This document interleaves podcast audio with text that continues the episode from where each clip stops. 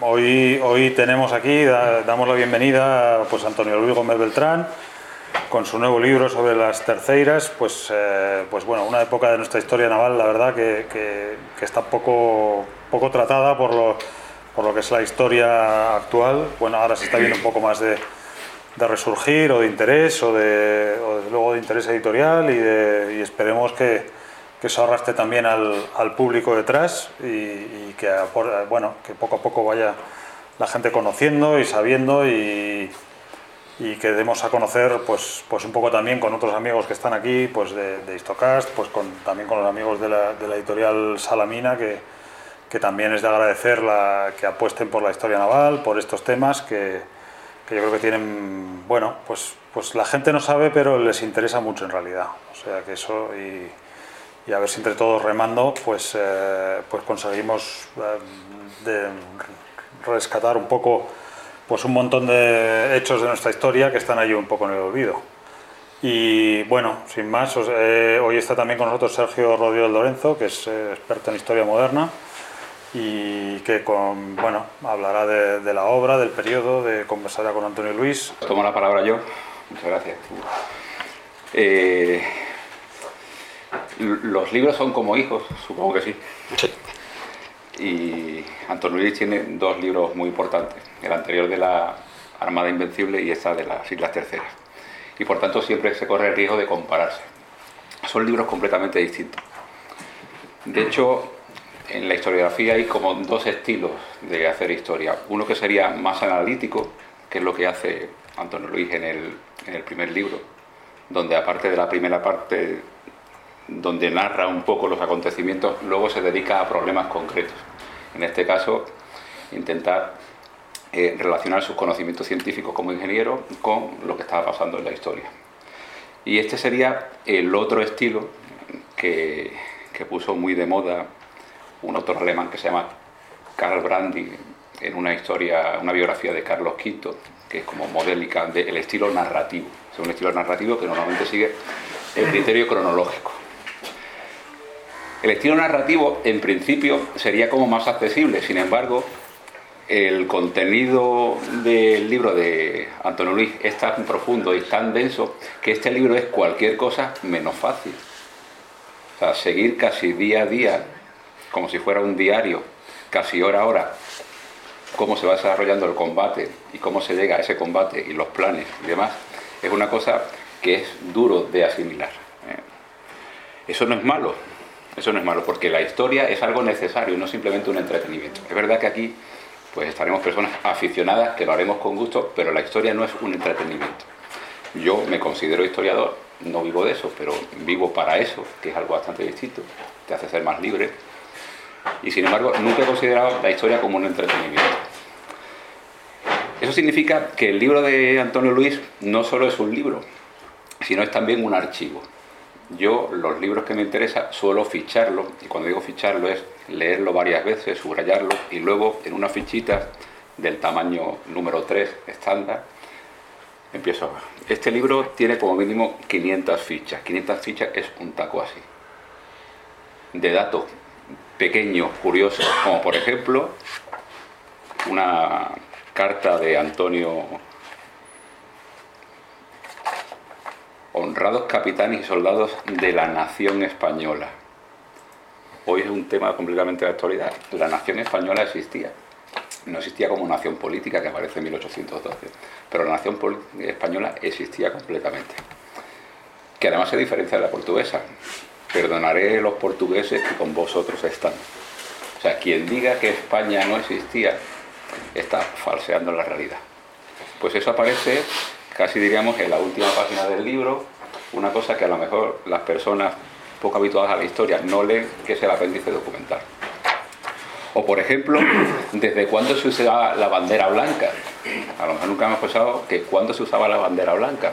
Pues aquí don Pedro de Valdés, escribiéndole a, la ciudad de Praia, dice que qué mal recibido ha sido, ¿no? Porque se ha disparado, ¿eh? que diese lugar a que conmigo se usase tan ruin término como tirarme cañonazos llevando yo bandera blanca de paz arbolada. Bueno, pues ya tenemos un dato que a lo mejor en principio no, era completamente insignificante, no habíamos caído, pero sin embargo para el historiador es muy importante. Como mínimo, ya yo sé que en la década de 1580 se utilizaba la bandera blanca. Eso significa de verdad, Antonio, un libro profundo, de pequeños detalles. El libro no es perfecto. Eh, un historiador siempre decide qué es lo que quiere abordar. Hace un momento, nosotros tomando café, decíamos que detrás de todo esto, que es el relato de la campaña, momento a momento, minuto a minuto, lo que había en el fondo era un gran problema logístico. Eso será otro libro. O yo te invito a que sea otro libro. Y por ejemplo, ¿cuántos de esos marineros, capitanes, almirantes, o cuántas naves aparecen luego en la campaña de la Gran Armada? O sea, lo mismo que el soldado napoleónico. ¿eh? Sigue la ruta de Napoleón durante 15 años. Hay gente bastante humilde, bastante maltratada, no solo por la historiografía, sino por la historia real que ellos vivieron, que fueron los marineros de la Armada Española, que durante años crecieron, se hicieron viejos y murieron. Y como eran las mismas personas, las mismas personas que iban aprendiendo y que por tanto iban adquiriendo experiencia y por tanto mejorando a la hora de manejar un barco. Yo creo que lo mejor es que conversemos y que tú empieces ahora a decir cosas y a raíz de tu discurso vayamos interviniendo. Bien, pues me parece, me parece una buena proposición y podemos arrancar. Eh, yo cuando empecé a, pensar en, trabajar en este, en este libro, o mejor dicho, en intentar comprender qué fue lo que ocurrió el 26 de julio, me di cuenta que el 26 de julio por sí no era nada. Era sencillamente un apéndice de todo lo que había ocurrido desde 1580 hasta que se da este suceso. Eh, si no hubiese habido anexión de Portugal, probablemente no hubiese habido batalla de las Islas Terceiras, ni batalla naval de San Miguel. Eh, probablemente eh, si la política hubiese eh, tenido su continuidad como política y no de otra forma como medio de guerra, probablemente tampoco hubiese habido la batalla naval de San Miguel. Si las rutas comerciales españolas no hubiesen sido establecidas ya en aquella época entre las colonias, o mejor dicho, entre el imperio y la, península y las Azores no hubiese estado donde estaban, nunca hubiese habido batalla. ¿no? Eh, la verdad es que me di cuenta, eh, llegar, a la profundidad, de que la batalla naval de San Miguel se da por un error de planeamiento que existe en el año 1581. Si en 1581 el, plan eh, militar que habían preparado el consejo, el consejo de Felipe II se hubiese llevado a efecto, pues no hubiese habido batalla. Eh, las Azores se habían convertido en una China en el zapato tanto para Felipe II, que se había sido coronado por las Cortes de Tomar como rey, como para Antonio Prior de Clato, que se había autoproclamado en Santarén eh, un año antes eh, rey de Portugal, rey Antonio I de Portugal. Eh, la diplomacia que extendió Felipe II porque no quería que hubiese guerra contra los hermanos portugueses, siempre fue atender puentes y de hecho hubo un movimiento político mediante varios embajadores y entre ellos un noble portugués que fue Cristóbal de Moura, que después tendrá mucha importancia en la historia española, ¿no? o en el conjunto de la historia hispano-portuguesa, ¿no? Eh, que fue uno de los artífices para que ese Consejo de Regencia, cuando muere el día 31 eh, de enero de 1580, Enrique I, que había sustituido a, su nieto, ¿no? Sebastián, Sebastián pues eh, todos los nobles, todas las grandes ciudades dieran eh, eh, el visto bueno a Felipe II y lo consiguió. Pero el bajo clero no lo admitió y el bajo clero estaba con el, eh, con el pueblo bajo intentando de que fuese Antonio Prior. Antonio Prior, yo siempre cuando hablo de historia mm, pienso que tenemos que trasladarnos, tenemos que trasladarlo a la época y pensar como ellos pensaban hoy en día eh, pensar eh, con la moralidad que nosotros pensamos nos va a llevar a muchas confusiones. Antonio Prior de Castro eh, sí era heredero para la corona de Portugal, pero era hijo ilegítimo. Y en aquella época eso, pues moralmente, no estaba permitido. Entonces la cadena sucesoria era eh, Runancio de, Runacio de Farnesio, hijo de Alejandro Farnesio, el que tenía que haber sido el rey de Portugal. Sin embargo, Alejandro Farnesio dijo que no, eh, tenía 11 años su hijo y él dijo que no porque estaba al servicio de Felipe II. Bueno, entonces Felipe II se postulaba como, eh, como el, principal para, para, hacerlo, pero Antonio, con el apoyo del bajo clero, se autoproclamó rey. ¿Qué fue lo que ocurrió? Pues que hubo una pequeña, más bien eh, pequeña, no, una pequeña guerra en cuanto al tiempo, donde mediante una, una apuesta combinada de fuerzas terrestres y navales por un lado el duque de Alba y por otro lado Álvaro de Bazán, van a tomar Lisboa, la batalla de Alcántara y después la batalla de Oporto, donde es totalmente derrotada las huestes de eh, las huestes de, Antonio I. Pero ¿qué ocurrió? Pues que las Azores se quedaron firmes a Antonio I y no reconocieron a Felipe II. Claro, que las Azores tuviesen eh, rebelde a la corona española, pues suponía un gran problema de logística sobre todo para las carreras de India. Era un gran problema porque ahí es donde las flotas de Nueva España y las, flotas de, tierra firme tenían que habituallarse. Si Antonio de Crato se dominaba de aquello y se lo ponía en bandeja, como pretendió a franceses y a ingleses, pues entonces lo que teníamos era un gran problema geoestratégico. Muchas veces, Antonio, lo que pasa es que no caemos, no tenemos el mapa en la cabeza. Las islas de las Azores eran fundamental, según es una cosa que esté ahí perdida. Y tú también acabas en las conclusiones como el control hispano de todas las islas que llaman las Islas Atlánticas. Las Canarias era claro, Madeira, Azores y Cabo Verde era fundamental porque esas islas eran un lanzamiento hacia América. También hacia, en el caso de, las Azores, también hacia Portugal y hacia España. Y luego, en la vuelta de la carrera de India era una cosa dificilísima, sobre todo porque las naos salían bastante mal paradas del canal de las Bahamas allí muchas salían mal paradas y estaban deseando, eso se ve completamente en la correspondencia, llegar a Azores. Sin Azores no hubiera habido carrera de India y por tanto no hubiera habido plata.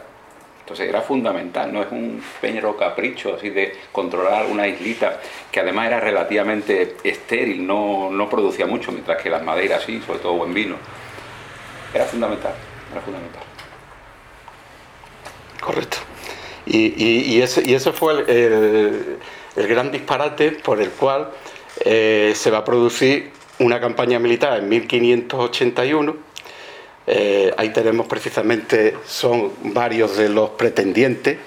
El hijo de Farnesio es el de la parte superior izquierda y al final los dos grandes candidatos eh, que van a pelear y que se van a postular va a ser Antonio de, de Crato con la aquiescencia o con el apoyo la subvención del Reino de Francia, sobre todo de la madre reina, Catalina de Médici, y por supuesto con los ingleses. Pero los ingleses tenían otro, otro tipo de patrocinio. De hecho, eh, el prior, eh, donde primero desembarca en Francia, está allí unos pocos días y pasa a Inglaterra.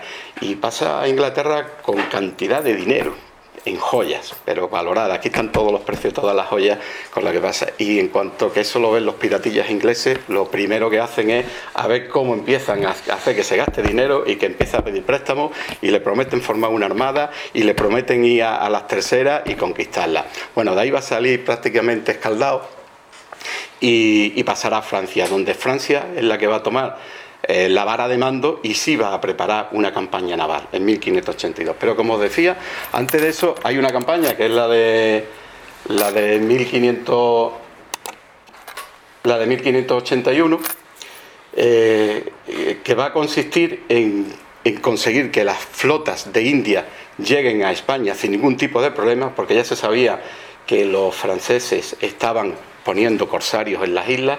Y entonces hay una serie de eventos de personajes como van a ser Pedro de Valdés, eh, que va a ser el almirante o el capitán general, como en aquellos momentos era el rango militar correcto, donde él va con unas instrucciones eh, de que tiene que bloquear la isla tercera, es un plano antiguo de la isla tercera, es de la época, si hoy lo queréis comprobar veréis que no se, se parecen poco, pero la, silueta es correctamente ella. Y entonces eh, Pedro de Valdés eh, recibe las instrucciones de bloquear las terceras con objeto de que eh, los corsarios no puedan afectar a la carrera de India y diplomáticamente actuar eh, con objeto eh, de que se rinda, porque rindiéndose la tercera, el resto de las islas quedarían a, favor de Felipe II. no hemos dicho que las terceiras son nueve islas, de las cuales hay dos que están a oriente, que son la San Miguel y la Santa María, que pasaron a ser obedientes de Felipe II a partir de septiembre de 1580 y las otras quedaron obedientes a Prior de Crato. ¿no? Entonces ahí había dos bases operacionales. Si la isla tercera eh, conseguía apoderarse de la isla San Miguel, todo pasaría a San Antonio de Crato, pero si los de la isla San Miguel se apoderaban de la isla tercera, todo pasaría a ser Felipe II.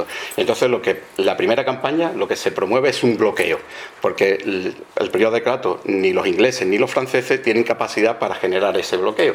Y entonces, ese es el primero. Entonces, eh, como decía Pedro de Valdés, que es uno de los participantes, eh, eh, tiene las instrucciones de acometer ese bloqueo, recoger las flotas de India y traerlas. Pero Pedro de Valdés interpreta sus instrucciones y sus opiniones y entonces empieza a generar una serie de encuentros de escaramuzas que va al traste con la operación de 1581.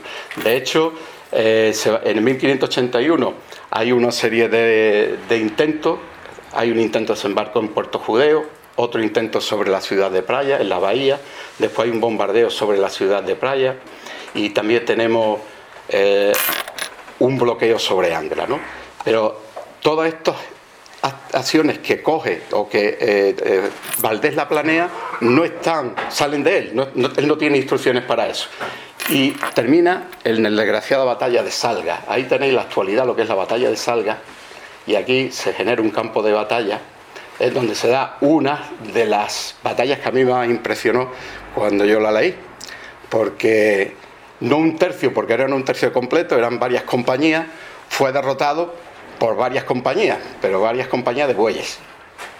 Fue algo que, ha quedado ahí en la historia, pero se produce el desembarco y los portugueses, ese monumento es actual, existe ahora mismo en el lugar de la batalla, y, y, como decía, ese tercio reducido que desembarca sin órdenes de Felipe II con objeto de generar un fortín y para cuando viniese su, refuerzo, que tenía que ser de López de Figueroa, pues entonces se genera una batalla muy desconocida, porque yo me quedé, pero me quedé asombrado, y es como 500 bueyes atacan a los, al tercio español y, bueno, ahí se produce una, una, debacle, que lo explico perfectamente, y solamente de los 400 soldados españoles que desembarcaron, solamente salvaron 50. El resto fueron muertos en la batalla o fueron masacrados cuando se rindieron. Eso fue otra de las cosas duras también que tiene las Islas Terceiras.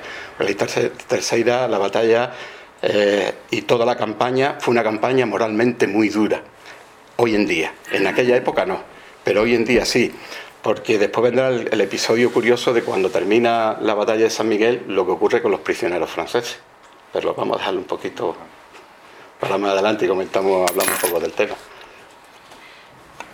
Bueno, Antonio, pero también una de las cosas que se va aprendiendo en la historia es que, aparte de que hay mucho desconocido, pero no por dejadez, sino porque en principio aparece tan como tan insignificante, refriegas que seguramente eh, condicionaron la historia luego del futuro, del futuro de entonces, hubo muchísimas. Yo ahora me estoy acordando de un intento inglés en el año 77, 78, que se cruzó el istmo y ellos eran conscientes primero de la debilidad del imperio. Ya como esta gente regrese a, Inglaterra, se van a dar cuenta de, aquí, de que aquí viene cualquiera, y entra cualquiera. Y los persiguieron hasta que los machacaron a los ingleses. Fueron una escaramuza, sé, entre ciento y pico y ciento y pico. Y eso fue fundamental. Porque si esos ingleses hubieran regresado a, a Inglaterra y hubieran dicho que el canal, lo que hoy es el canal de Panamá, esa zona, estaba completamente indefensa, hubieran venido oleadas de corsarios. O sea, hay pequeñas, pequeñas trifulcas o simplemente improvisaciones, porque el, capitán general toma esas medidas, aunque no aparezcan en las instrucciones, luego son decisivas para condicionar el futuro. Y eso también tenemos, tenemos que tenerlo en cuenta en la historia, como pequeñas decisiones luego tienen grandes efectos. De hecho, cuando Isabel I de Inglaterra apoya Antonio Prior de Crato, lo que su consejo está preparando es la posibilidad de generar una base de operaciones en las Islas Azores, pero para tener a sus piratas más cerca, no con el objeto de colonizar en el istmo ni colonizar ningún sitio, sino sencillamente con la posibilidad de que sus barcos puedan llegar con más facilidad y están más tiempo operando en el, Caribe, ¿no? Porque eso es muy, curioso. Eh, os he dicho que la isla, eh, el problema de la isla es que no quedan obedientes ni a un rey ni a otro rey, pero en realidad oculta algo más oculta de los intereses que tienen los franceses y los intereses que tienen los ingleses. Los ingleses ya tenían conocimiento de lo que era el Caribe y las debilidades que podía tener y entonces ellos no tenían la intención de colonizar o de extender su imperio como lo estaba haciendo en aquel momento España, ¿no? Y lo único que pretendían era poder saquear. Por eso querían trasladar las bases de operaciones lo más cerca y eligieron las Azores. Pero el caso del francés todavía es más doloroso. El caso del francés lo que pretendía era colonizar.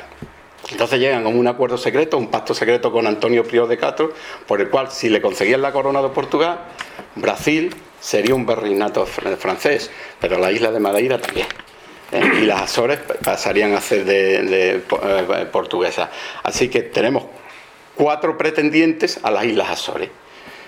Eh, Felipe II lo necesitaba para controlar el Atlántico, por eso yo en, mis conclusiones digo que esta era la, primera batalla del Atlántico. Eh, los ingleses lo querían por la sencilla razón de que podían tener bases de operaciones donde atacar eh, Iberoamérica y los franceses porque querían colonizar Iberoamérica. Y Belprío de Castro porque pensaba que dominando las Azores podría invadir Portugal.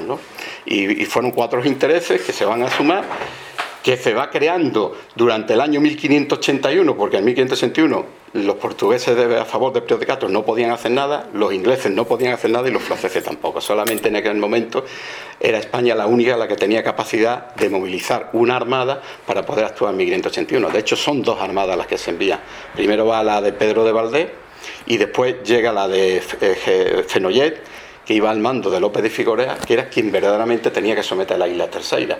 Pero debido al desastre de la batalla de Salga, pues los refuerzos que venían no fueron suficientes para acometer la operación militar y tuvieron que volverse. Y voy a contar una anécdota de Álvaro de Bazán. Eh, en el año 1581, Juan Delgado, que es el consejero de guerra, le dice a Álvaro de Bazán que debería de eh, llevar, eh, ser el mando de la operación de 1581. Y Álvaro le contesta que no, que tal como se está planificando está destinado al fracaso, pero que él se ofrece para la de 1582. Mm. Acertó. Sí, pues si quiere vamos a ver Después de ese fracaso de 1581, pues empieza lo que es 1582 y es donde los franceses van a tomar su verdadera, su verdadera importancia. Felipe Strozzi, que va a hacer el, mando supremo, eh, Francisco de Portugal eh, y, el conde de Visa, y después por parte de los españoles, López de Figueroa, Miguel Doquendo y Álvaro de Basa. Eh, la verdad que 1582 fue una carrera de armamento entre los franceses y los españoles, porque el operativo que se planteaba por ambas partes, este es Felipe Strozzi y ahora veremos a Álvaro de Bazán. El, operativo que, que, habían planificado cada Estado Mayor era que el que primero llegase y se apoderase de la isla contraria había ganado. Y era correcto. En el momento en que los franceses hubiesen llegado y se hubiesen apoderado de San Miguel, pues automáticamente todo el archipiélago hubiese pasado al prior de Crato. Pero si llegaban los españoles primero y se apoderaban de la, tercera, pues entonces todo el archipiélago pasaría a ser de dominio español y se acababa todo. Entonces, las operaciones militares que se plantean son por ambos estados mayores desembarcos anfibios. En ningún momento prevén una batalla naval, porque son líneas excéntricas al teatro de operaciones y hubiese sido más fácil que los españoles hubiesen subido a la Rochela y allí hubiesen hundido todos los barcos, o que el de la Rochela hubiesen bajado a Lisboa y hubiesen hundido todos los barcos, si se buscaba una batalla naval. Pero no, era dominar. Y precisamente era quien primero llegase, quien primero llegase a la isla era el que iba a ganar. Y quien primero llegara a la isla fueron los franceses. Y de hecho estuvieron a punto de llevarse el gato al agua. Pero antes de esa batalla resulta que aparecen otras series de batallas que no están reflejadas en ningún sitio, donde Pedro Peixoto, Charles Renoir de Landrau se van a, van a combatir en la batalla de la Rada de Punta Delgada, que si esa batalla se hubiese perdido en ese momento, se hubiese perdido de la isla de San Miguel. Y después van a venir una serie de elementos como los desembarcos en Punta Delgada, la batalla de los cascajos, que tampoco es conocida, y, el reembarque. Eh, los, Antonio Prior de Crato llega el primero, llegan el 14 de julio y prácticamente desembarcan, hacen una operación modélica de desembarco, hay que reconocerlo, y se apoderan de la isla. Y lo, único reducto que queda es el castillo de San en la isla de Punta Delgada.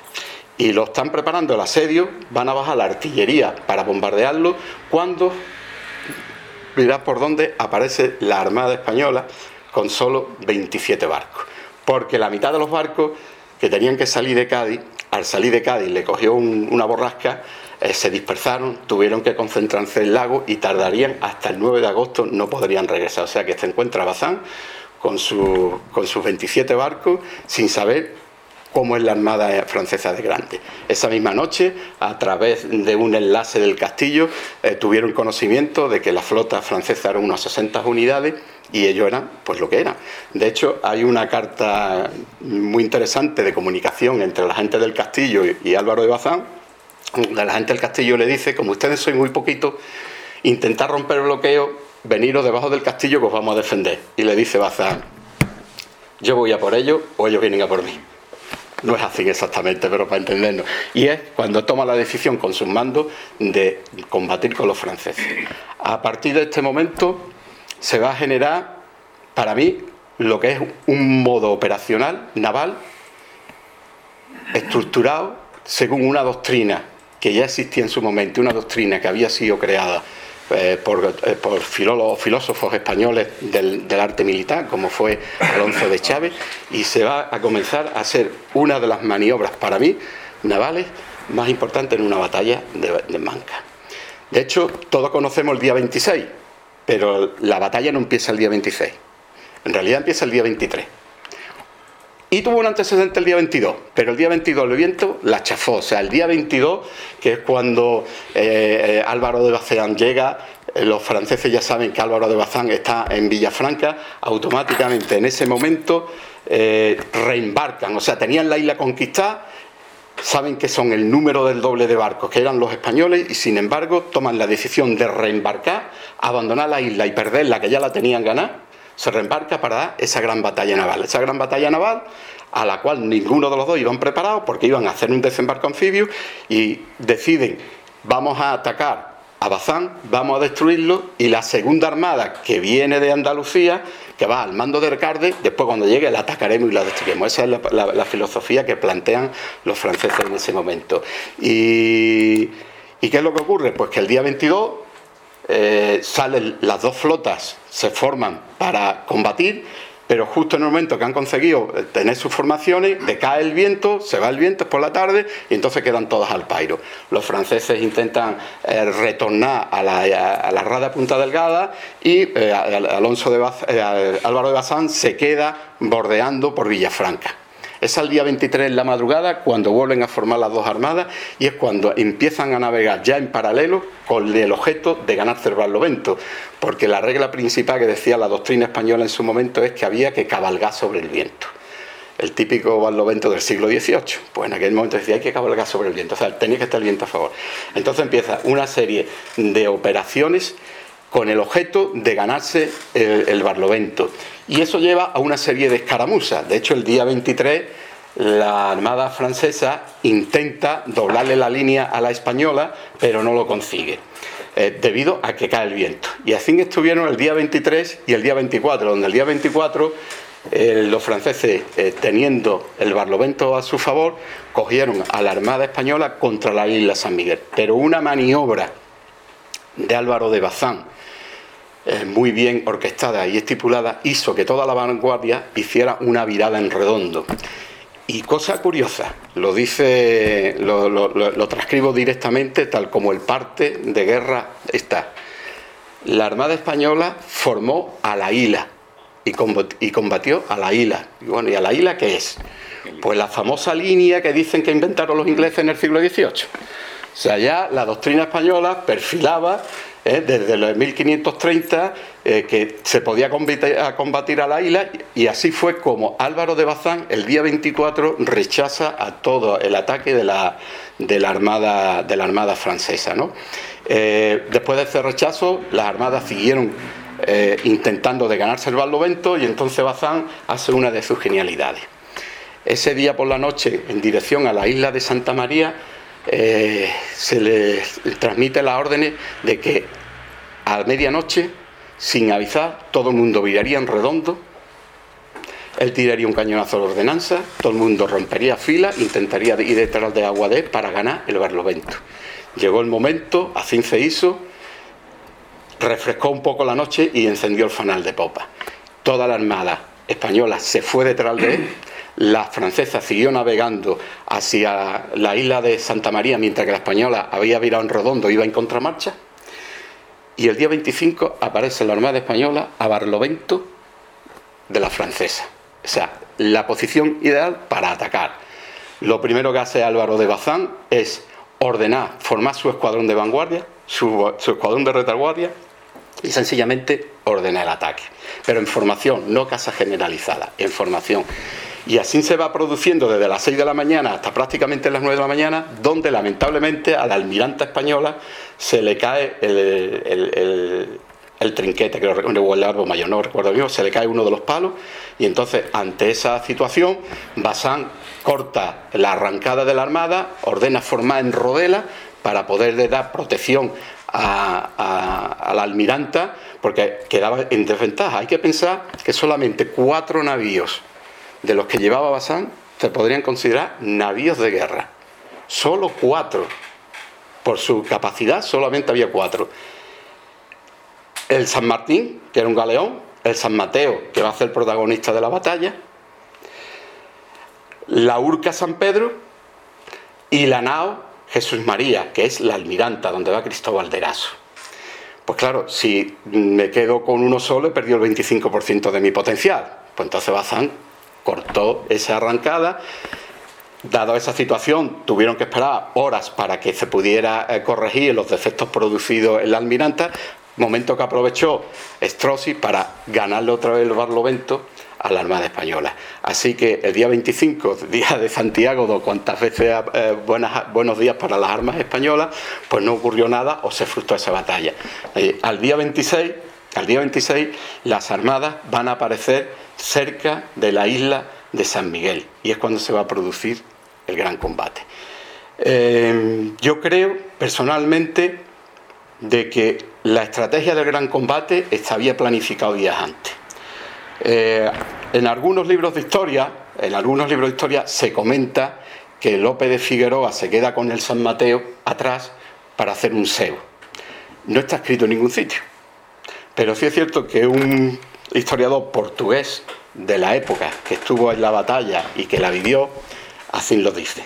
Y creo que tiene bastante lógica el, planteamiento de cómo él eh, escenifica esa situación, porque si no, no se entiende la gran eh, movimiento operacional que hace la Armada Española.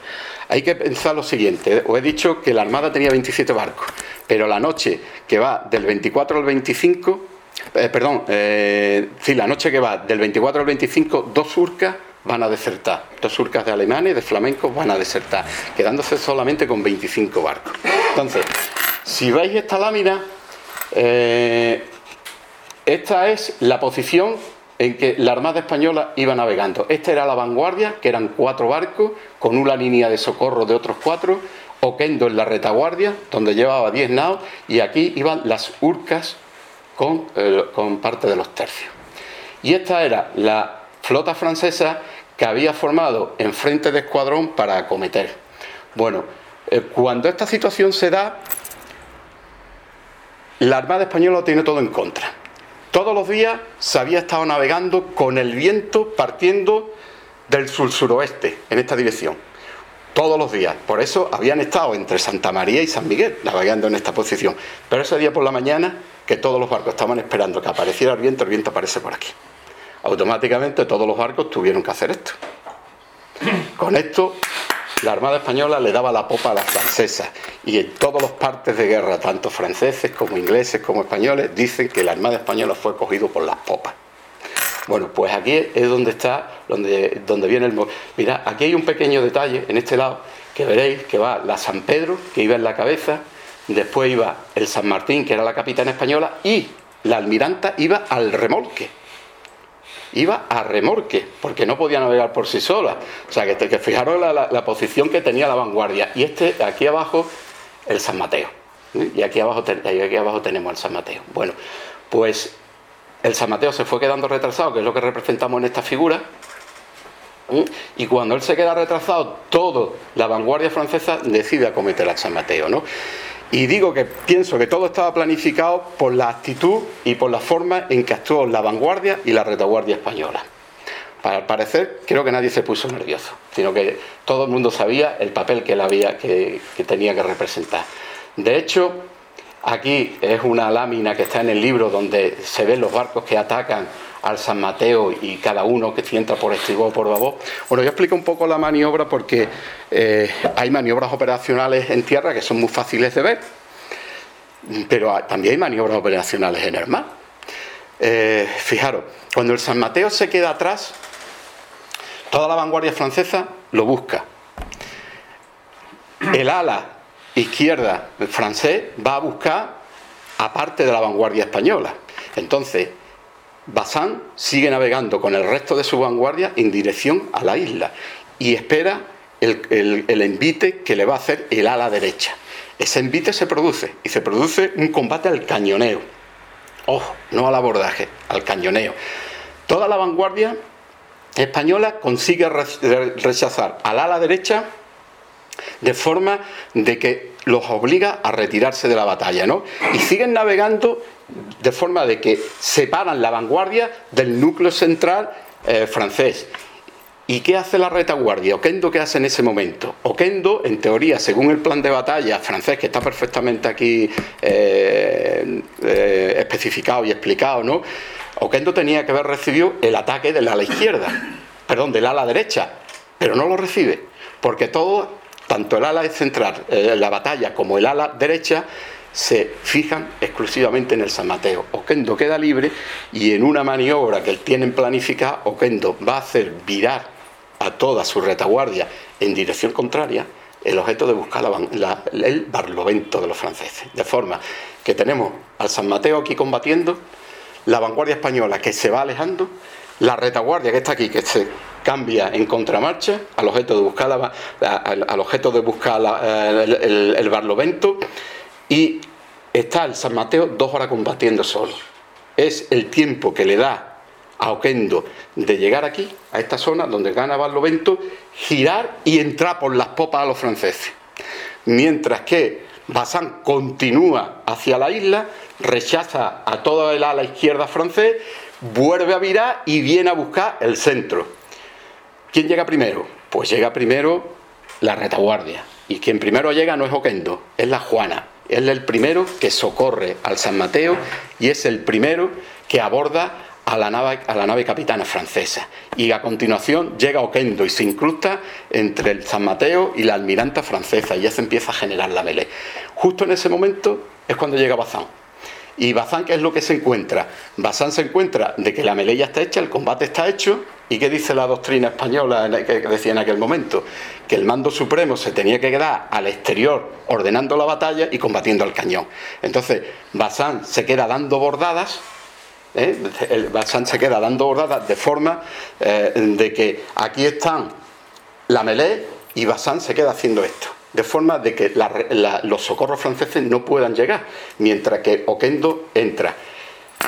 Eso es un, movimiento operacional doctrinal que estaba planeado hacerlo. O sea, que Oquendo tenía que girar en ese momento, olvidarse del San Mateo, intentar ganar Barlovento y que Bazance tenía que ir para llevarse al resto de la armada, eso estaba planificado.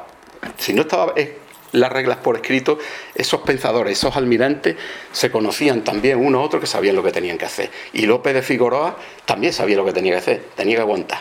De hecho, el galeón San Mateo nunca fue abordado. El galeón San Mateo tuvo por babor a la almiranta francesa. Eh, y por estribor a la vicealmiranta francesa. Por la popa tuvo los ganchos de otro galeón y por proa no tuvo ninguno enganchado. Bueno, pues no hubo forma de entrar en el San Mateo, fueron todos rechazados. Y justo en el momento en que se iba a producir el, gran envite hacia el San Mateo es cuando llega Oquendo, se ve dentro de las dos naves, rompe esa posibilidad y lo que se hace es sencillamente eh, generar un, destrozo. Y ahí es donde está la gesta del San Mateo, en esas dos primeras horas que supo aguantar hasta que sus compañeros, tanto uno de retaguardia como otro de vanguardia, le llegaron a, llegaron a eso. Eso es la doctrina. Y esa doctrina era un pensamiento naval que se estilaba. Y para mí, el artífice, Álvaro de Bazán, eh, es un marino camaleónico. Porque Álvaro de Bazán había sido comandante de galera, capitán de galeras, había llevado formaciones de galera y todos sabréis que las galeras combaten abordando de frente, no tienen otra forma de hacerlo porque todo su potencial ofensivo está en la corulla, o sea, en la, en la proa, ¿no?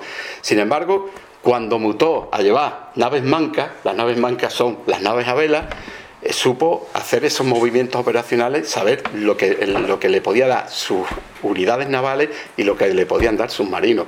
Y eso yo creo que fue el gran referente de esta, de esta batalla, para mí, que yo reclamo y reivindico, porque me gusta muchísimo el Museo Naval. Y yo voy al Museo Naval cada vez que puedo. Aquí compañeros con el que he estado y, nos reímos todos. Y yo reivindico pues que en el Museo Naval debería de haber verdaderamente algo dedicado a Álvaro de Bazán en esta batalla. Lo reclamo, lo reclamo. Para, empezar, bueno, así es el libro, o sea que el libro es Antonio en, cuadradito, o sea, día por día, minuto a minuto, izquierda a derecha. Vamos a hacer cosas así ahora generales, para que tengamos una idea. Primero, la doctrina no era una cosa que creó un, señor en una oficina. ¿eh? O sea, esta gente lo tenía muy bien pensado. Alonso de Chávez no solo era Alonso de Chávez, Alonso de Chávez era también un gran cosmógrafo, no solo era filósofo de estar en su torre de marfil, piloto mayor. Piloto mayor, estaba completamente informado. Eh, Bazán, Bazán es que, se crió en los barcos, que ya su padre también era marino y entonces él echó los dientes en los barcos. Esa gente sabían perfectamente lo que hacían. Eran gente muy dura. O sea, serían nobles, pero realmente no disfrutaban de la nobleza porque la vida en la mar, aunque en la cámara de popa él viviera mejor que el marinero en la proa, pero era bastante duro. O sea, mm, Álvaro de Bazán, cosa que era muy importante en la época, tenía la piel morena, vamos, que tenía callos, que tenía arrugas en la cara.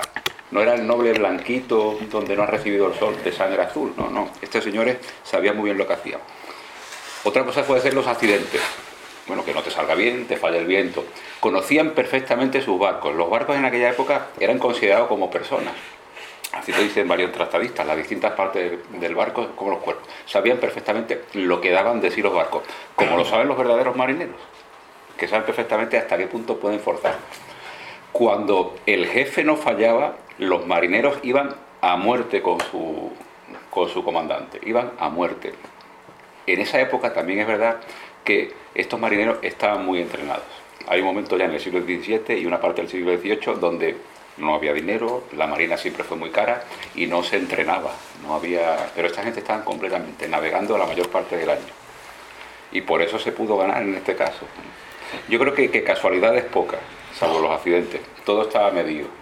O sea que esta gente pensaban de verdad. Curiosamente, no hay grandes biografías de, de Álvaro de Bazán. De hecho, seria, seria, seria, yo creo que no hay ninguna.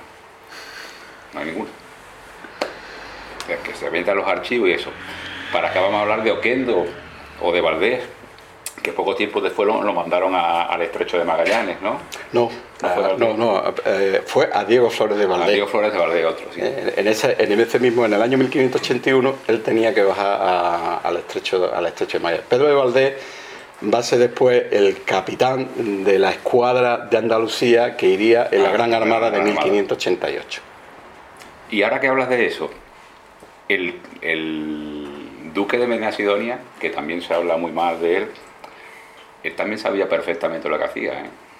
O sea, yo he visto al duque navegar, es verdad que no en grandes distancias, eh, cabalgar por la playa a todas las horas del día hasta que me encontré una carta que decía un criado suyo que era un monstruo de la naturaleza. Entonces, señores se ponían las botas y a cualquier hora de la madrugada recorrían las playas y demás. ¿Por qué el duque en otro? Porque era el que tenía más rango. era una sociedad nobiliaria. Es que un, un, marqués no iba a obedecer a un duque. Perdón, un marqués no iba así. Un duque no iba a obedecer a un marqués o un vizconde iba a ser un marqués, no, no, existía un rango completamente. ¿Por qué va el conde de Duque? De, perdón, el duque de Minas Sidonia, porque era el noble más importante, como había sido antes Álvaro de Bazán. O sea, es una cuestión de ya de los lastres que llevaba la sociedad estamental, esa jerarquía nobiliaria. Pero también hacía perfectamente, sabía perfectamente lo que hacía. Y además escuchaba a sus hombres, sobre la idea de así de la película, de que el jefe es el que tiene la voz solo, no, había consejos continuos con los pilotos, que eran personas sencillas, humildes, pero se escuchaba la voz de los pilotos. Se recoge, hay muchos documentos en el archivo de India donde hay juntas de pilotos de cualquier flota. Hay un problema, que se reúnan los pilotos, que son los que saben navegar y a decidir. Eso pasaba así continuamente. De hecho, cuando Bazán determina el día 22 de que van a combatir, primero había un consejo de guerra eh, en el San Martín se han reunido todos, Cristóbal de Lazo, ha estado Kendo, ha estado López de Figueroa, han expuesto cada uno eh, su exponente y entonces el, marqués le dice, yo propongo combatir. Eh, la votación fue absoluta, todos a combatir, pero lo habían discutido. Sí, sí, se discutía. habían, discutido en, ese sentido. Y luego también está también lo del concepto de barco de guerra. Bueno, hay una teoría que es el barco multiuso, ¿no? Realmente se, diferenciaba un barco de guerra de uno mercante desde el mismo momento que se ponía en la quilla, ya se hacía de manera distinta. Otra cosa es que, que bueno, no había la diferencia de hoy en día y que cualquier barco armado servía para la guerra. Pero, por ejemplo, una de las quejas que siempre recibían, que siempre acusaban los dueños de barcos mercantes es que sus barcos embargados para servir a la guerra enseguida se desencuadernaban ¿Por qué? Porque no estaban preparados. Mientras que un barco de guerra eh, se forraba de tal manera, se ponían las cuadernas con tales pernos, que era imposible, es que ni vibraba. O sea, había diferencia. Y la mayor parte de las veces los barcos no eran de guerra, eran barcos mercantes embargados. Por ejemplo, las surcas. Las surcas, que era un barco fundamentalmente de mercancía, bastante poco maniobrero, zorrero, se decía en la época, siempre se quedaba por detrás pero con grandes panzas que servía, por ejemplo, para llevar a la infantería. Y con eso también había que contar. ¿no? sé. Bueno, yo no sé si hay algún, alguna nave enemiga que están aquí todos formados y van a lanzar sus andanadas. Si alguno tiene pero, pero vamos, os podéis lanzar en línea o en cualquier otro tipo de formación contra ellos y a ver si se saben defender. podéis, podéis disparar lo que queráis. Voy a contar una anécdota eh, sobre lo que tú has dicho sobre los marineros, lo, que los marineros pedían de sus jefes, ¿no?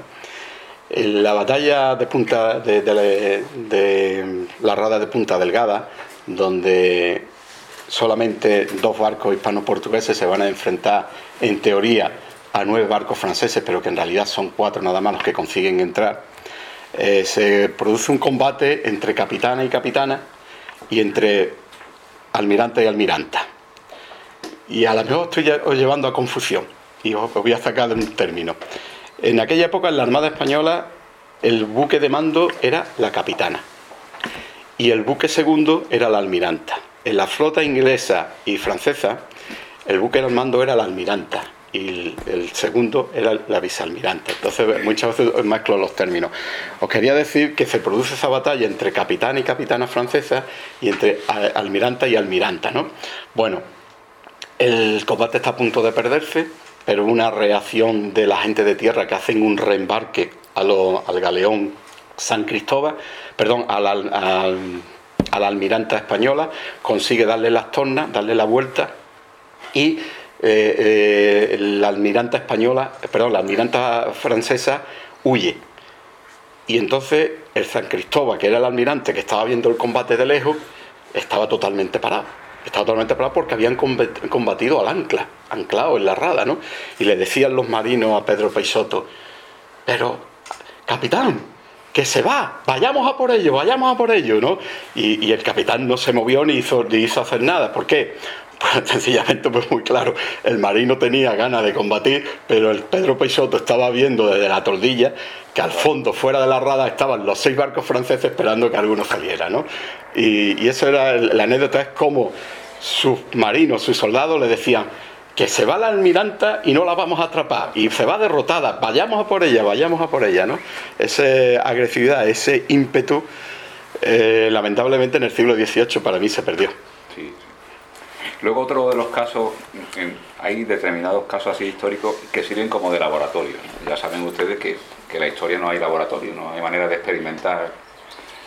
el caso de la Gran Armada, donde la mayor parte de los barcos vuelven, y sobre todo los barcos de guerra, los galeones vuelven, yo creo que casi todos.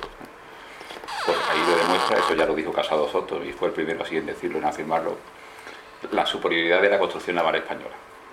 ¿Queréis un dato de laboratorio? Ahí está, una prueba real que puso la historia. Pues el caso de San, del San Mateo también, una cosa así que puede ser residual en, en cientos de años de historia, y sin embargo se demuestra cómo en situación límite, un galeón español podía superar la Que luego, claro, no siempre salió así. La Zuna fue un desastre. Pero bueno, la Zuna fue un desastre, pero el, capitán general llegó y muere en España y lleno de heridas y, la, y la, el galeón no se hunde, llega aquí, ¿no? La, la batalla se pierde, pero bueno, él llega aquí y se muere en tierra. Pero sobre las dunas el objetivo del operativo se cumplió, que era llevar los tercios a Flandes. Claro, los tercios sí, se cruzan. de hecho, la, armada de Flandes, que iba eh, dentro de, la armada de Oquendo, es la que por la noche hace todo el cruce de los tercios a Flandes y, claro, y rompen el bloque de entre el objetivo de, la operación y luego lo que... Exactamente. Sí. Pero ahí se demuestra eso, cómo el San Mateo, completamente rodeado de enemigos, resiste, resiste hasta que llegan a, a rescatarlo. Y es una de estas pruebas que pone la historia que hay que estar atento. El historiador también tiene que estar atento a eso. De hecho, se podía hacer casi un libro entero, ¿no? Una prueba de cómo un solo galeón resiste, no vence, pero resiste, que era su función, ¿no? Para distraer también. ¿Qué, ¿Qué, se sabe, digamos, de eso? Porque, porque un barco uno contra uno, más o menos, uno contra dos, todavía. Uno contra tres, uno contra cuatro. Y aguantar todo ese tiempo. ¿Cuál fue la clave? Tanta diferencia había de la pericia marina española frente a la francesa, ¿cómo se pudo aguantar digamos, ahí tanto tiempo? Bueno, yo no, he estudiado el caso de eso, pero yo me imagino por otros casos que he visto, es que primero la pericia era muy importante, o incluso en pequeñas diferencias, luego el resultado era mucho. La artillería española, yo me imagino, no sé si están estudiadas las piezas, pero serían todas de bronce mientras que el resto de armadas difícilmente conseguía bronce. La, armada, la artillería bronce era muy cara muy... y España tenía fuentes para abastecerse de bronce. Lo que le faltaba, no, abastecerse, abastecerse de cobre, tenía muchísimo cobre. En Cuba se producía cobre, en, Hungría se producía cobre y estaba dentro de la órbita del imperio. Y lo que más dificultad tenía era conseguir estaño, que curiosamente se, se conseguía en Inglaterra pues eso hace que tu, tu, artillería sea mucho, mucho más superior y tu cadencia de tiro más grande si estás entrenado. El casco del San Mateo posiblemente fuera muchísimo más fuerte, hasta el punto de que se pudiera, siempre se dice, pero es verdad, aparece muchas que, que se quedan la, la, bala encajada en, en, en la madera. Y claro, eso hace que tú resistas. Claro, no es que venciera, porque no se trataba de vencer. Estuvo dos horas luchando hasta que te vienen a rescatar. De hecho, eh, yo he comentado que Alonso de, Chávez había determinado la doctrina de cómo tenían que combatir las armadas. Pero en el capítulo anterior, Alonso de Chávez lo que establecía era cómo tenía que combatir el barco como unidad, como unidad simple. Entonces establecía muy bien cada trozos donde tenía que estar y la función que tenía. Entonces la infantería que embarcaba se dividía en una serie de trozos que tenían que estar en el castillo de proa, en el castillo de popa, en el convé, en, los jardines, y cada uno tenía una función distinta, pero además la artillería que llevaba en, la primera cubierta, empezando desde abajo, y la, artillería que llevaba en la cubierta de arriba, eh, tenían eh, estipulado cómo tenían que combatir. O sea, tenían estipulado cómo tenían que producirse esos disparos, en qué momento se podían disparar. O sea, la doctrina decía que cuando disparaba la de abajo no podía disparar la de arriba, tenía que esperar que se produjese ese disparo para poder disparar la de arriba, ¿no? Y una de las cosas que establecía Alonso de Chávez en 1530 es que nada más dispararse un cañón había que recargarlo y volverlo a disparar. Lo digo por algunas teorías de 1588. Y eso fue, y eso fue lo que ocurrió en la batalla de San Miguel. La batalla de San Miguel, la artillería no dejó de disparar y la infantería, que cada una estaba en su sitio, los trozos que estaban, consiguieron rechazar todos los trozos de abordaje que plantearon las distintas naves que intentaron entrar. ¿no? De hecho, eh, el San Mateo no se aborda, no se aborda, pero por ejemplo, el, barco de, de, Villaviciosa sí fue abordado. El capitán Villaviciosa va a fallecer en el combate en el momento en que rechazan a los franceses, pero los franceses sí consiguieron entrar. O sea, que había una doctrina de actuar, pero Villaviciosa iba en una nao mercante que no estaba preparada para la guerra, sino que era como función guerrera eh, y era una función mixta. Mientras que el Galeón San Mateo era eh, un barco con más preparación guerrera porque se había hecho en ese, con ese fundamento, pero no dejaba de ser una unidad mercante. O sea, el buque de guerra, el galeón como buque de guerra puro, puro, nunca existió. ¿eh? El buque de guerra, el galeón siempre fue con más potencial militar y con cierto potencial de mercante, porque eh, los galeones eh, llevaban a veces mercancía, y, de hecho había una norma, creo que es de la época de Felipe II, donde eh, los galeones de la carrera de India, el que fuera la capitana y la almirante, tenía que llevar 100 toneladas menos de carga. Para llevar, para llevarla, quiero recordar, no sé si es de Carlos I, la, la directiva, o es de Felipe II, ¿no? Pero... Bueno, para empezar, porque tenía que financiarse, o sea que no es porque otra cosa. O sea, los galeones llevaban mercancías y el flete pues era para la Real Hacienda y servía para, para financiarse. Luego otra cosa es que fuera cargado de contrabando. Eso Hay otro caso por ahí, posterior de San Felipe, en el Cabo de Circe, que vuelve a hacer lo mismo. Está seis horas o siete horas aguantando a los franceses. El San Felipe me pilla fuera de juego. El Real Felipe. Ah, el Real Felipe. Ah, vale, el Real Felipe. Vale, sí, sí, sí. Hay mucha... En, la capacidad marinera de los barcos y de sus tripulaciones, eh, la historia ha quedado demostrado que ha habido grandes gestas, ¿no? Ahora mismo que tú vamos a nombrar Real San Felipe, el glorioso. ¿Qué me dices tú de la gesta del glorioso? Aunque estamos ya dos siglos posteriores, ¿no? Eh, eso fue su capitán, que confiaba en su tripulación y su tripulación que confiaba en su capitán y que tenían un barco, un navío que daba la talla para hacer eso, ¿no? ¿Eh? Una pregunta. Si aquí lo de las islas terceras, el movimiento táctico, la forma de combate que empieza con el, movimiento de este línea y tal, ¿por qué luego eh, la Gran Armada es, buscan más que otra cosa el abordar las, los barcos y los ingleses no quieren acercarse de ese tema, si ya utilizaban la táctica de disparar de lejos. Pues mira, en aquella época el cañón no era lo que llegó a hacer. En aquella época, lo que demostró la campaña de la, de la, Gran Armada, desde el 31 de julio hasta el 8 de agosto, lo que demuestra es que el cañón por sí solo no servía para nada. Los ingleses lo intentaron en todos los combates, del día 31, del día 1, del 3, todos lo fueron intentando, ¿no? Y no consiguieron absolutamente nada, porque la capacidad de los cañones de aquella época era muy baja. La, energía de boca que tenían esos cañones a la hora de disparar las balas, pues apenas si conseguían atravesar eh, los cascos. El método constructivo español en aquella época era una clara, una cuaderna, una clara y una cuaderna, y prácticamente estamos hablando de 30 centímetros, 30 centímetros, 30 centímetros. El San Martín cuando regresó a la península eh, traía las balas incrustadas en allí en el casco, las cuadernas estaban incrustadas, no conseguían pasar. Entonces, la artillería de aquella época no tenía la capacidad, ni había tampoco un método. O sea, el cañoneo que se genera el, o la andanada que se genera en el siglo XVIII, eso no existía en el siglo XVI. Cuando empezaban a disparar los, cañones, los cañones no disparaban de una forma ordenada, a pesar de que había un contestable que organizaba el fuego, sino que sencillamente era disparo, recargo, disparo, recargo, disparo, recargo. Entonces, lo único que se podía conseguir era un desgaste. En aquella época, la doctrina naval española estaba influenciada por, por Bernardino de Escalante, y él decía, que en el mar las batallas tienen que ser decisivas.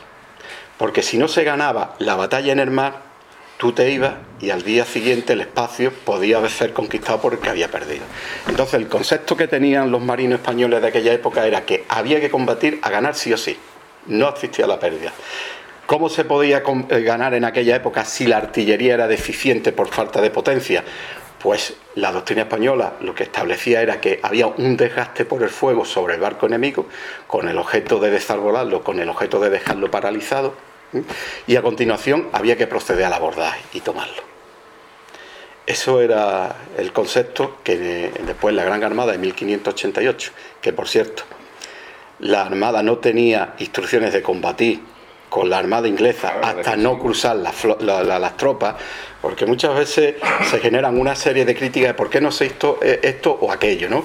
Bueno, pues porque había un plan operativo establecido y ese plan operativo establecido decía que la Armada tenía que llegar al estrecho de, eh, de Calais, conseguir que las tropas de Farnesio cruzaran y desembarcaran y una vez que habían cruzado y desembarcado, las urcas se quedaban y los galeones tenían que salir a combatir, a buscar la armada inglesa. Esas eran las instrucciones, no primero combatir. En aquella época, una batalla naval, eh, lo único que quedaba es que te quedabas destrozado. O sea, cuando eh, Bazán termina el día 26, ganó la batalla. tanto como que ganó 10 barcos franceses perdidos, más uno que se hundió el día anterior, 11. Y solamente el San Mateo quedó como una boya, así lo dice el parte de guerra, quedó como una boya, que después se, recuperó, pero los franceses perdieron 10 barcos. El barco, la Catalina de Oquendo tuvo muchos daños. Eh, el Jesús María tuvo daño. Todos tuvieron daño y todos tuvieron que repararse. O sea, después de una batalla en el siglo XVI, era muy difícil que hubiese una capacidad de respuesta para montar una segunda operación. Si en el transcurso de la, Gran Armada por el estrecho de, la Mancha se hubiese producido un gran combate naval, estoy seguro que la operación fracasa. A lo mejor se hubiese ganado la batalla, pero la operación fracasa. La operación no era destruir a la marina inglesa, la operación era invadir Inglaterra, y eso era lo que se tenía que conseguir, ese era el objetivo marítimo. ¿Que se podía haber planteado de otra forma? Como primeramente se había planteado con anterioridad, no te digo que no. ¿No? Eh, la, la primera fase del plan era conquistar Irlanda y después de Irlanda establecer unas bases de operaciones con el cual ganar el control del Canal de la Mancha y después de ganar el, control del Canal de la Mancha cruzar. Si se hubiese hecho así, a la mejor hubiese sido otra forma, pero no fue así. El, el, plan fue variando por distintos motivos y al final el plan que se genera es que Medina Sidonia tiene que subir con la Gran Armada. La Armada esta tiene que abastecer de tropas a Farnecio porque había perdido muchos muchos de sus soldados por deserciones y por licenciamiento y demás, y entonces tenía que llegar, cruzar, y después cuando los jaleones se quedaban liberalizados de ese motivo es cuando tenían que buscar a la marina inglesa. No ocurrió así. No ocurrió así pues, porque el viento, cuando se produce la batalla de Gravelina, eh, el viento ya empieza a soplar desde el sur y, la armada tiene que marcharse. ¿no? O sea que, en, mi opinión, que siempre mismo de esta opinión de cómo yo he estudiado el tema, el cañón, los ingleses quisieron combatir al cañón. ¿Y qué consiguieron? Cuéntame los réditos que consiguieron. Eh, hay dos barcos que se atrapan, que es Nuestra Señora del Rosario y, una urca, pero son por accidentes que se producen en la navegación, una por un sabotaje ¿eh? y el otro por un accidente de, que chocan dos navíos, ¿no? Y son dejados porque no se pueden rescatar.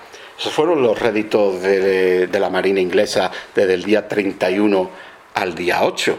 ¿Y el día 8 qué réditos tuvieron? Pues el día 8 tuvieron la noche del 7 al 8 una galeaza que cuando se lanzan los brulotes da contra el, San Juan de Sicilia, ¿no? pierde el timón y solamente tiene la posibilidad de, de, bogar. ¿Y qué es lo que hace su capitán? Llevársela a Calais, al puerto de Calais. Allí cogió el banco de arena, se borcó y tuvo una serie de dificultades. Y después durante el combate, cuando 102 barcos ingleses van a combatir con menos de 40 barcos españoles, solamente la María Juan, cuando ha terminado el combate, por la tarde se hunde.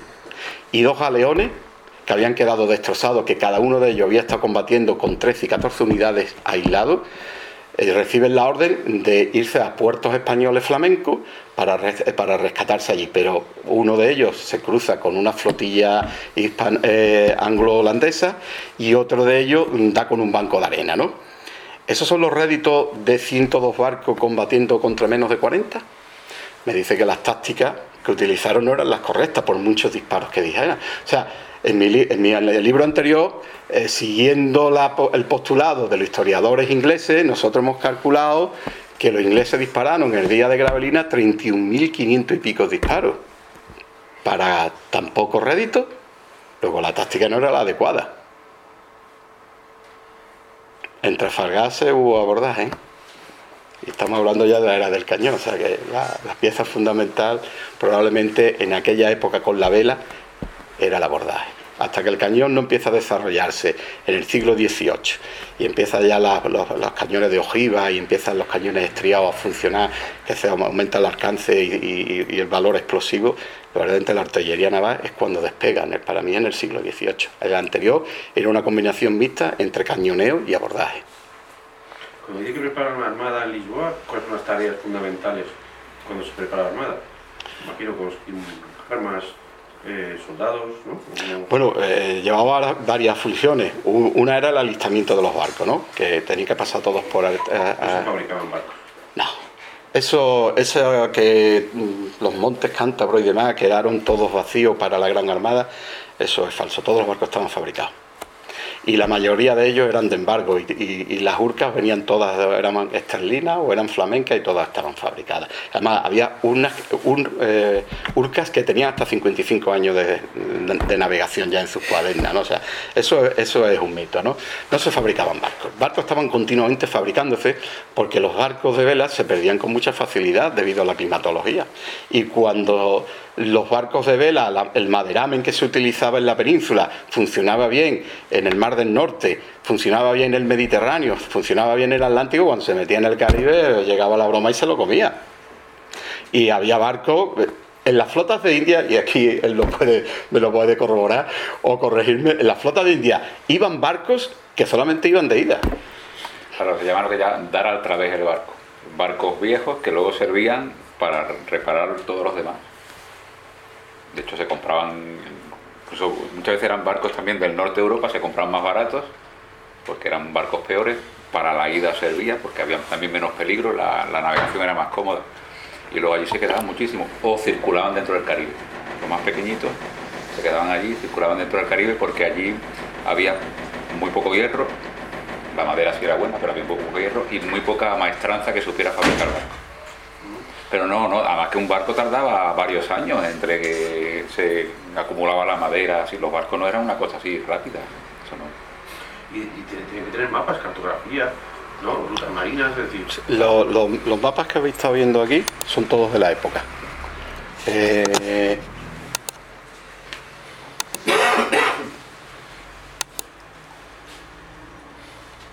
todos estos mapas eh, que, son, de la época, son de, estamos hablando de esa década, ¿no? Bueno, ahora, ahora el Power nos quiere correr. Bueno, vamos a tener que esperar que corra un poco.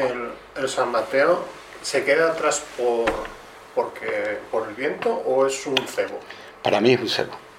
Eh, Gaspar Fructuoso, en su relación que hace él, porque él vivió el, combate, él, manifiesta de que eso fue un acuerdo entre Bazán, Oquendo y López de Figueroa que dejan al barco más resistente, sí, bueno, el más resistente era el San Martín. ¿eh? pero según la doctrina, eh, la capitana nunca tenía que entrar a combatir. La capitana se tenía que quedar afuera para dirigir el combate. ¿no? Y entonces él, eh, ah, mira, perdón, me, me, salta el plano. Sí, lo he visto. Tendría que hacer copias. Pero de todas formas, pero de todas formas, esos mapas, esos mapas luego, eso que se ve ahí, con colorines, eso, realmente no servía para navegar. Y una escala. Mm. Todos los barcos tenían orden de allí por donde fuera pasando tenían que ir tomando datos. Y tomando cala, sondear si era posible. Y en el caso del régimen de la carrera de India que era como el más grande, el más organizado todo eso iba directamente a la casa de la contratación. Y allí un servicio de cosmógrafo iba haciendo lo que se llama el padrón real. Y las cartas de navegación, claro, eso era, además muchas veces, aparte de que había tráfico de cartas de navegación y demás, eso no lo dejaba el maestre ni harto de vino O sea, eso era su truco, él sabía dónde exactamente cada ensenadita donde podía tomar agua y eso no, no, no lo dejaba él así.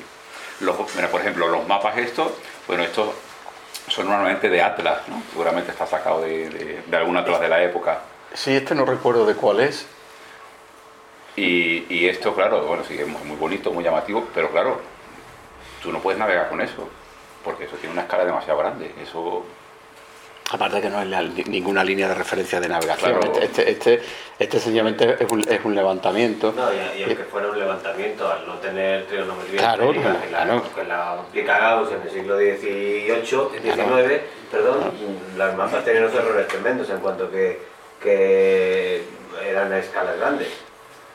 Porque no podían medir, podían medir con trigonometría plana. Sí, ya, pero bueno, al menos ellos iban tomando, iban tomando, iban dibujando. Muchas veces la cartografía era muchas veces más que visual, eh, escrita. Te iban describiendo cada monte, cada el color de, de- si la superficie del agua era más o menos clara, turbia, mm, que había tal árbol en tal sitio. Claro, si no, no iban a ciegas, ¿no? ellos sabían perfectamente. sí. Se cuenta con la relación de los barcos que iban, eh, 27 mm, barcos, de los cuales 4 eran realmente buques de guerra. Y se sabe que había unos... Cua- no, cuatro eran verdaderamente grandes. Dos solamente eran buques de guerra. Claro, es que cuando antes dijo Antonio Luis, mm, ¿cuál era? Cuatro grandes, Cuatro uno grandes. de ellos una urca. Una urca era una patata. Era una patata. Lo que pasa es que eran muy grandes, entonces para el comercio, sobre todo el comercio además del norte de Europa, el mar del norte era un mar muy tranquilo, el Báltico, no había problema, tampoco había problema de piratería allí. Y la relación de los buques eh, franceses, sabemos que el número, pero cómo... Porque los españoles tenemos una mala costumbre, en aquella época todavía más, de documentar todo, con lo cual ahora es relativamente sencillo eh, ir y decir, bueno, ¿qué es lo que pasó? O sea, está, tenemos esa manía de escribirlo todo, y, pero los franceses eh, dejaron por escrito... Muy poco. De hecho, yo eh, la relación que van de los barcos franceses, con nombre van solo 10. eh, De los 60. Porque eh, la documentación francesa es muy parca en, ese sentido, ¿no? Se conserva muy poca documentación, ¿no? Y, voy a contar una... bueno, lo, lo voy a desvelar, o no lo voy a desvelar, no lo voy a desvelar. Eh, para que os compréis el libro. Eh, no, no lo voy a, No, no, no cuentes quién es no el lo voy a final, desvelar, ni pero, malo, ni cosas pero el almiranta era la San Juan Bautista, ¿no? Eh, todo el mundo ha dicho que Strozzi combatió en la San Juan Bautista, ¿no? En francés sería quién habla francés. Saint Jean-Baptiste. San Bueno. Batista. Pues cuando leáis el libro veréis dónde combatió Strozzi. Bueno, seguramente si se miran los archivos. Lo que pasa es que esta batalla está muy mal estudiada. Y en ese sentido, el libro de Antonio Luis, por una parte es más fácil porque no tiene la cantidad de documentos, de artículos, de no cuenta con la gran colección documental de la batalla del Mar Océano, ¿no? que son siete tomos, ¿no? Cinco Sí, tomos ahí y el nuevo, ¿no? Seis, que son, pues yo qué sé, tres mil y pico de documentos. Ocho mil y pico. Ocho. Eso es una ventaja por una parte, porque tiene mucho donde agarrarte, donde mirar, y una desventaja porque tiene una labor inmensa. Aquí no, aquí es que no, no se ha estudiado demasiado.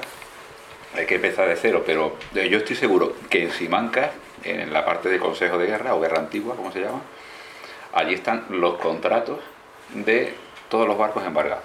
Y en la contabilidad, contado, Los barcos españoles están todos Sí, relacionados. está todo, pero es que además el contrato con su españoles están todos. Españoles están todos. con su dueño, cuánto tenían que cobrar por tonelada y por mes, y seguramente hasta negociaciones de si más, si menos, si yo me quejo, un expediente donde decía voy a demostrar que no puedo dar mi barco porque yo lo tenía cargando por no sé cuánto, iba a tener tantas ganancias por el fletamento y además una relación de, de testigos donde dicen que precisamente por el cañoneo se me va a desencuadernar y por tanto voy a perder el barco y eso es un bien privado.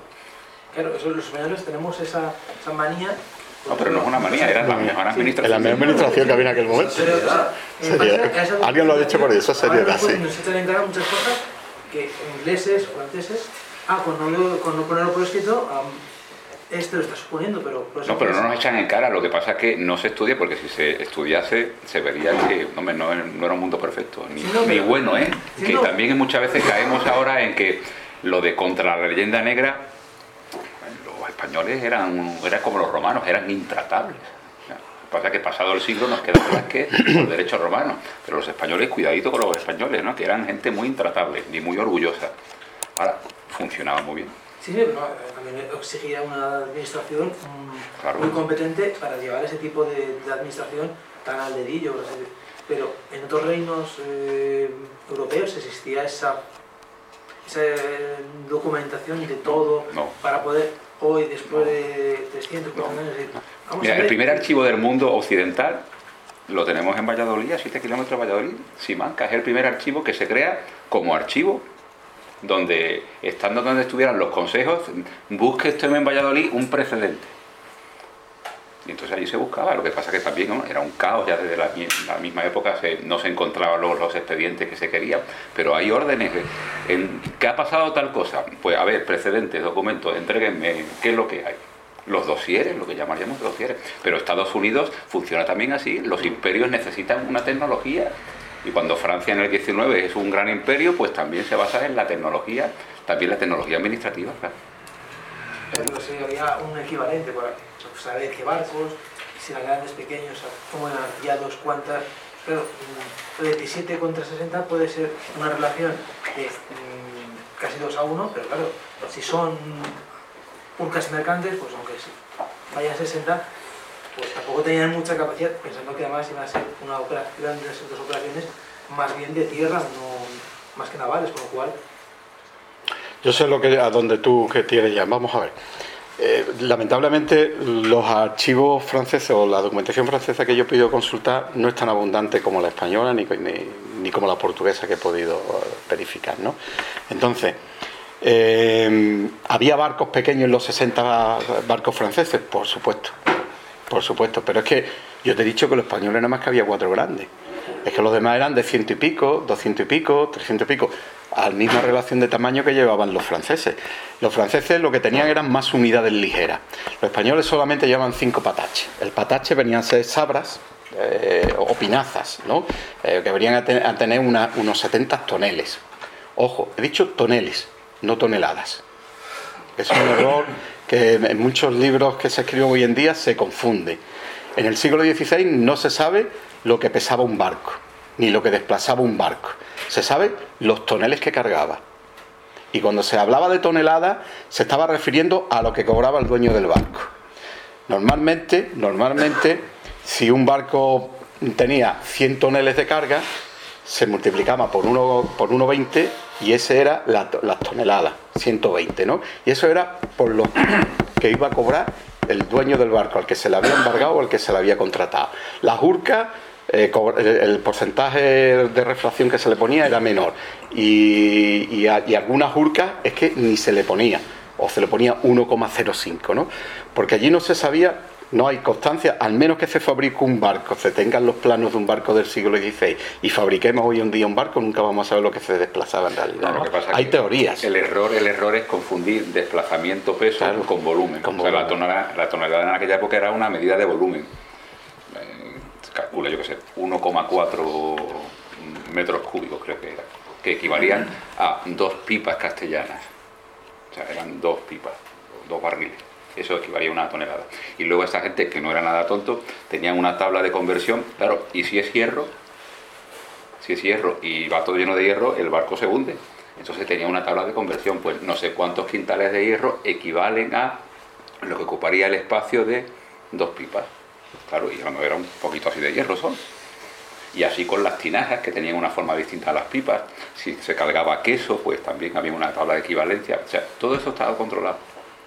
O sea, ningún, ningún barco se iba a hundir por exceso de peso, salvo que estuviera provocado.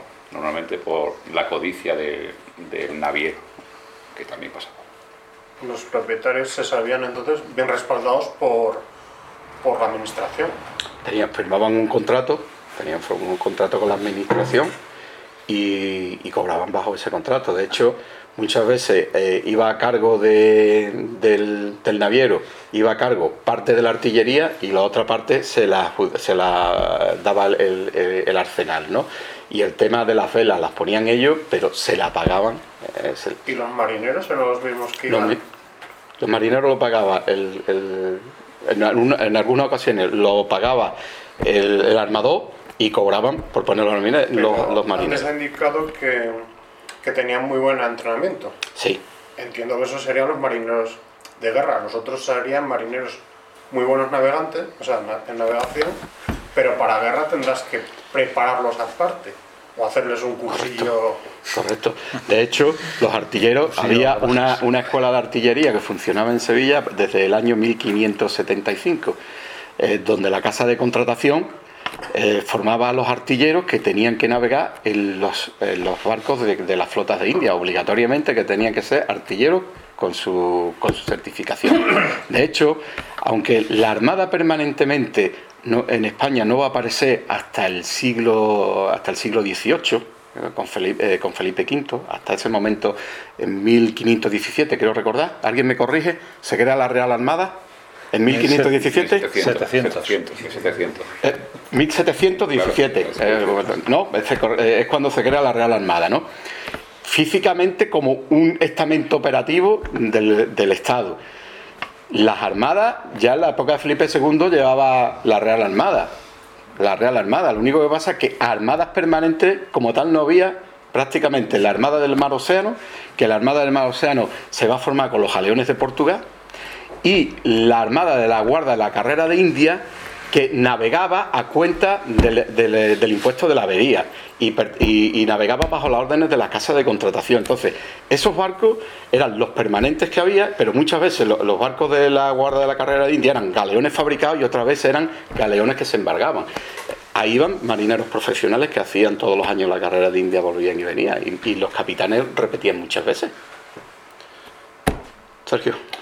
Bueno, sí, claro, es que la, gente que, que, que- que es difícil, que pues son muchas cosas a la vez. La- las tripulaciones en los barcos mercantes tampoco están estudiadas, pero podían variar. De hecho, los contratos eran por viaje, incluso por viaje de ida o por viaje de vuelta.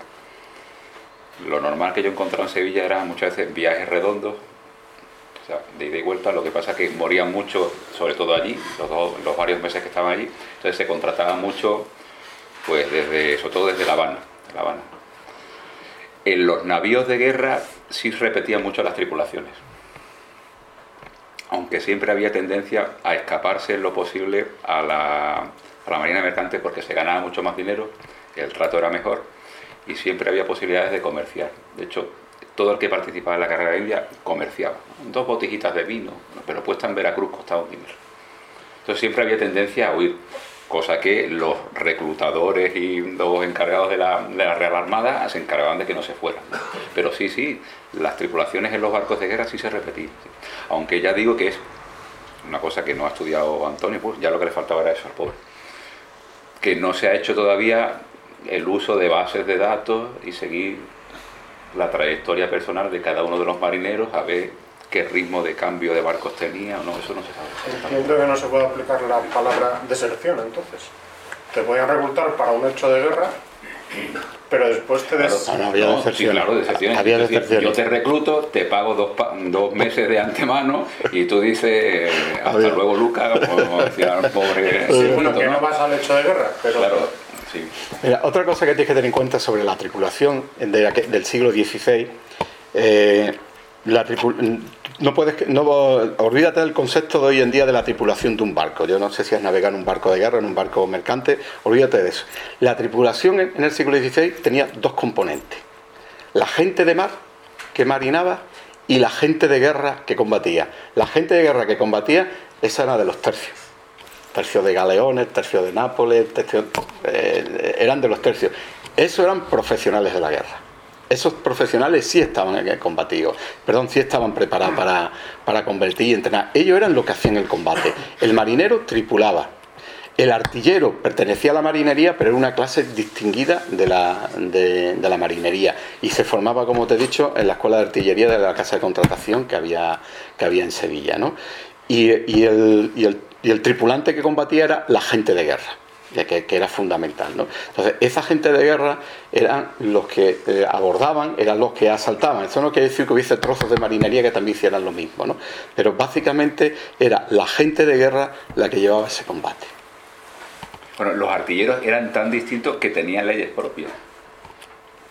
O sea, eso, la idea del colegio, del instituto donde noble, clero y estado llano, no, el estado llano también tenía leyes propias. Entonces los artilleros, de hecho, varias cláusulas, dice, bueno, y a mí no me puede jugar porque yo soy artillero. Los artilleros tenían legislación propia. Hasta tal punto era distinto. ¿eh? Era un grupo distinto. Como ser militar, era otro. Tenía una jurisdicción propia. Sí, yo, perdón, yo quería incidir en lo que ha dicho Antonio Luis sobre eh, la, en la hora del combate, la gente de guerra y la, y gente de mar que hay dentro de, de un navío de guerra. La gente de guerra es la que combate, la gente de mar efectivamente es la que está a cargo del barco. Y en una relación eh, donde se incluyen las órdenes de combate de la Gran Armada que va a Salvador de Bahía en 1624, por ejemplo, donde se especifica perfectamente qué tiene que hacer cada navío en caso de que eh, eh, fuera abordado o fuera a abordar a una nave enemiga, se establece perfectamente cuál es la gente de mar que se tiene que quedar dentro del navío que va a abordar para guardar la popa por si otro navío le llegara por detrás, cuál es la que tiene que abordar y qué tiene que hacer la marinería. Y la marinería no combate, pero sí hay eh, trozos de marinería que abordan. Y esos trozos de marinería que abordan, su misión no es combatir, su misión es eh, inutilizar el barco contrario. Es decir, tienen que, que pasar al otro barco y, y romper todo lo que puedan. Y por eso van con hacha. Entonces rompen eh, elementos, vela, velarme... Entre otras cosas porque saben qué es lo que tienen que romper, porque ellos saben cómo se inutiliza hay, un barco. hay un trozo de abordaje que es de gente de guerra que van con los arcabuces, con las espadas, con las medias picas, y hay otro, otro trozo de abordaje que son marineros que se cuelgan directamente a la garcia y empiezan a romper el barco. Y cuando hacían un viaje, se equivocaban por 2 grados, 3 grados, como no se pasaban de largo la isla. No tenían GPS. Mira, yo, yo siempre cuento una anécdota que hay un librillo por ahí mío. Hay un momento en que se reúnen tres pilotos en una nao y hacen una apuesta. Que a ver quién da con el punto, toma el punto más exacto. Y uno dice, pues estamos a tal grado. Otro, estamos a tal grado, solo de, de- de latitud, porque la longitud no se sabía. Y otro dice ot- otro, otro punto, lo van a comprobar y dos estaban en el agua y uno estaba en tierra, ¿no? según esa, claro, habían sí. Claro, yo digo, Pero tenían, tenían un, un olfato o algo que no se equivocaba. Es que eran capaces de volver al mismo sitio. Claro, sí, sí. Pero pasaba uno y decía, "Es- está aquí la isla. Y venía otro y llegaba a la isla esa. Bueno, los polinesios y todos esos cruzaban el Pacífico, iban y volvían. y- Sí, sí, sí. Sí, pero ibas a- iban a huevo. Los españoles iban a la isla que había Pero había. iban y. o sea, así establecían también. Sí, sí. todo. Es que un grado Los son muchos vikingos iban y volvían. Los vikingos iban y volvían, sí, sí. Mucho más antiguos, los vikingos iban y volvían a Inglaterra, navegando siempre sobre el mismo paralelo. O Claro, manteniendo la latitud. paralelo. Pero, pero- Saliendo de un sitio ya sabían que llegabas. Si te mantenías a un sitio concreto, ¿sabes? O sea, ya eso tenían establecidas. Los mapas de aquella época no tienen paralelos y meridianos, tienen líneas que, que van de puertos a puertos y basadas en rosas de vientos porque eran como carreteras que luego mm, giraban luego que- para intentar llegar porque no, no había el, Bueno, de hecho, concepto de la uno, uno- de, los, de, los, de los intentos por lo de la longitud no, era, no era un prurito científico solo, ¿no? sino porque era la manera de poderte salir de la ruta. Claro, tú estabas vendido, los piratas se quedaban ahí, bueno, aquí tiene que pasar. De hecho, también se ve en el libro como, aunque el mar nosotros lo vemos mucho más grande, para ellos era un mar habitado. O sea que es una cosa que a lo mejor lo leemos y no caemos. que Yo tenía por aquí eh, el mar de los rumores, como al final la zona está completamente transitada y, lo- cojo la noticia, aunque no sea exacta, ¿no? de que se ha producido el combate. O sea, todo se corría la voz. Era un mundo transitado. ¿no? Me parece que varias veces barcos que venían se enteran que están en guerra con Inglaterra por cruzarse con otros barcos. Sí, hacen correr las noticias. Y de hecho, cuando llegaba, sobre todo cuando llegaba un barco fuera de flota, barquito pequeño o el aviso o que viniera de, de Santo Domingo por ahí, lo primero que hacía era la casa de la contratación, llamaba al maestre, hará un interrogatorio. Pero no porque hubiera hecho nada ilegal, sino con quién se ha encontrado, cómo está tal sitio, qué sabe de las Canarias, qué sabe no sé qué, para saber cómo funcionaba. sí. Quería preguntar, en, en- un ejército de un imperio con unos territorios tan amplios, los soldados y la marinería que estaban, por ejemplo, en esta batalla mismamente, ¿de dónde vienen? ¿De dónde proceden? ¿Son gente que todos hablan en castellano? ¿Son gente que vienen también flamencos, italianos? ¿Cómo se comunican si es que no son todos del mismo sitio? ¿Cómo se organizaba eso? Pues mira, yo personalmente creo que en aquella, en aquella época la gente tenía más conocimiento de lengua que ahora. Eh, pienso, eh, iban cinco compañías de Flandes, iban compañías italianas, pero eran eh, de, españoles, iban compañías portuguesas, de Flandes, españolas, portuguesas, y la gran mayoría se reclutaron en Castilla y en Andalucía. ¿Eh? La, gran mayoría en, Castilla y en Andalucía. Pero tú piensas, eh, hay un lema de los tercios que dice, a ver si yo me lo, me sé de memoria, que dice España mi natura, Italia mi ventura, Flandes mi sepultura, ¿no? Los soldados españoles se formaban los tercios en Italia, no en España.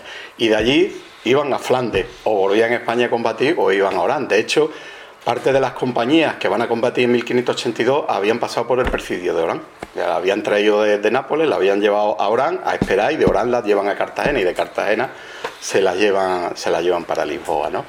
O sea, ¿qué lengua se utilizaba? Había muchos mercenarios, iban, siete, cinco compañías alemanas, iban cinco compañías alemanas, ¿no? Y em, yo creo que los mandos se c- comunicaban o en español o en latín, porque hay relaciones escritas en latín, por eso te digo que por eso digo que se comunicaban en latín.